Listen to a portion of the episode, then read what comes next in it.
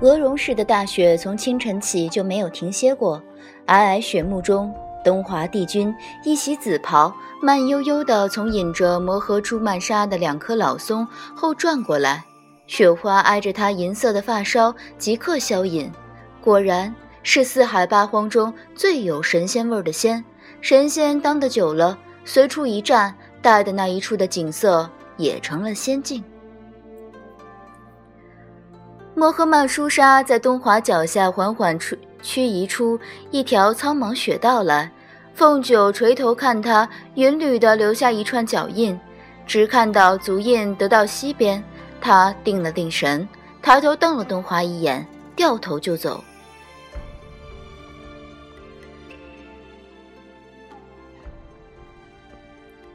半年来，凤九甚至有一回做梦，梦到他的表弟团子脚踏两只风火小轮，小肥妖别一杆红缨枪，堪堪的赶下来救他。但关于能在梵音谷中再见东华这茬儿，他真没想过，连做梦都没有梦到过。半刻前，他还以为自己已经不计较东华作为一个小长辈，却对他这个小辈见死不救的缺德事。此时瞧见活生生的东华，面无愧色地出现在他面前，没来由的心间竟腾起的冒起一股邪火，他怒了。夫子今日的一副精神头，全放在了对付凤九那皎洁一拿和皎洁一捆上。此时眼见这徒生的变故，腿先软了一半，双膝一迎，行给君帝君他老人家一个大礼。但是帝君他老人家没有看到他这个大礼，帝君他老人家去追方才被他狠狠捆了，要扔到水里泡泡的顽徒去了。夫子跪在地上寻思，方才帝君经口中那句良言的意思，是说他今日偶识得九哥这丫头，觉得她挺活泼，能伺候自己，随口讨她做几日奴婢呢？还是他从前就认得他？今日见他被罚，特地转出来为他打抱不平。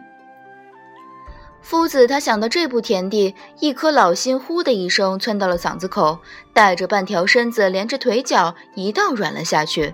乖乖，不得了！风轻雪软拂枝头，凤九晓得东华跟了上来，但他没有停步。不过两三步，东华已若有所思地拦在他面前。他试着朝前走了几步，看他竟然厚脸皮的没有让开的意思。他抬头又狠狠瞪了他一眼：“你是来救爷的？早半年你干嘛去了？”他用鼻子重重哼了一声：“哼，今天终于想起舅爷来了。告诉你，爷不稀罕了。”说完，掉个头，沿着西边往回走，垂头却再一次看见东华那双暗纹的云靴。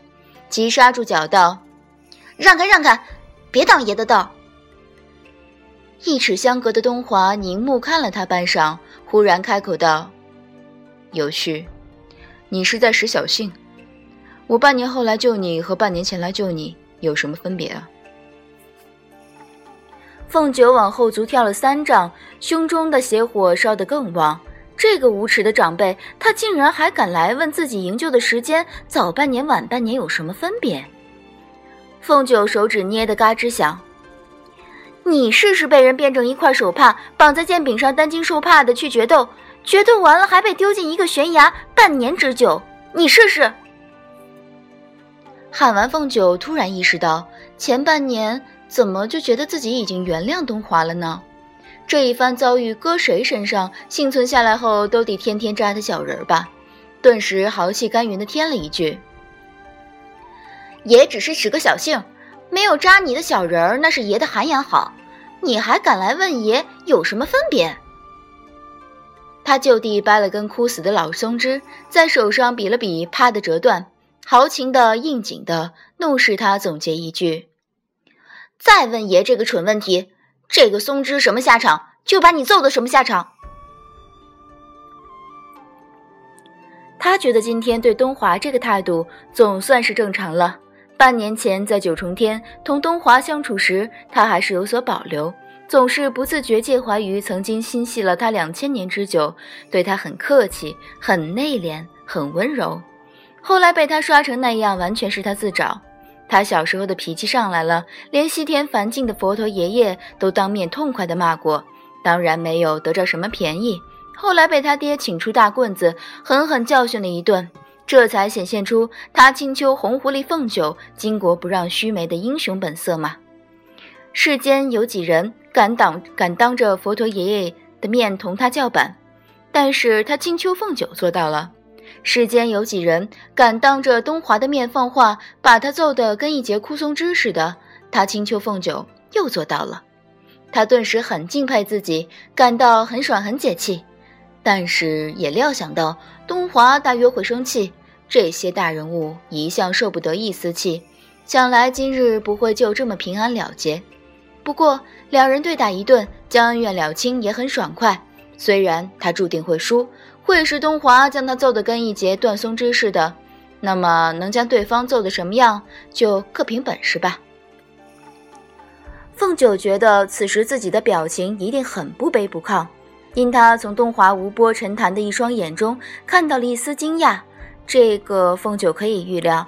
他在九重天将自己压抑的太好，对东华太尊重、太规矩，所以他今天不那么尊重和规矩。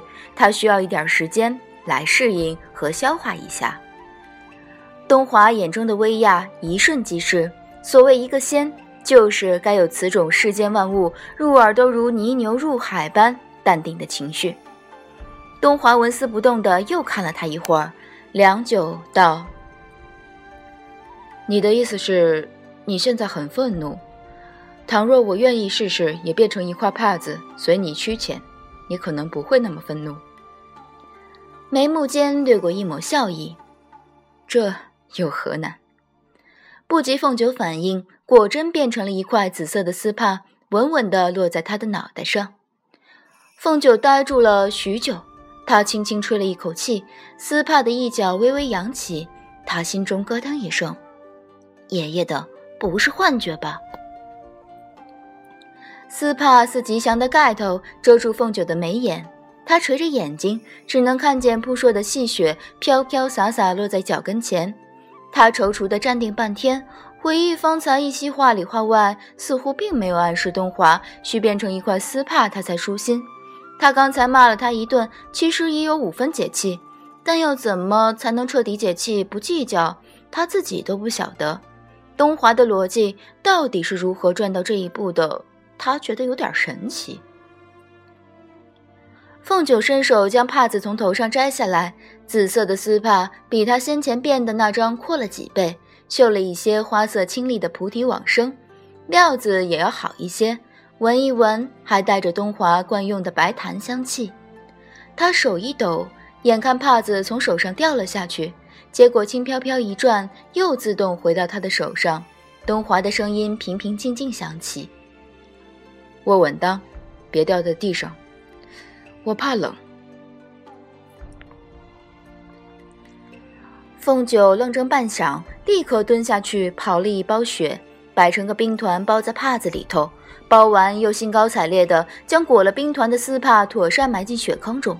半个时辰后，他戳了戳包着冰团、被打得湿透的帕子，问道：“喂，你还怕什么？”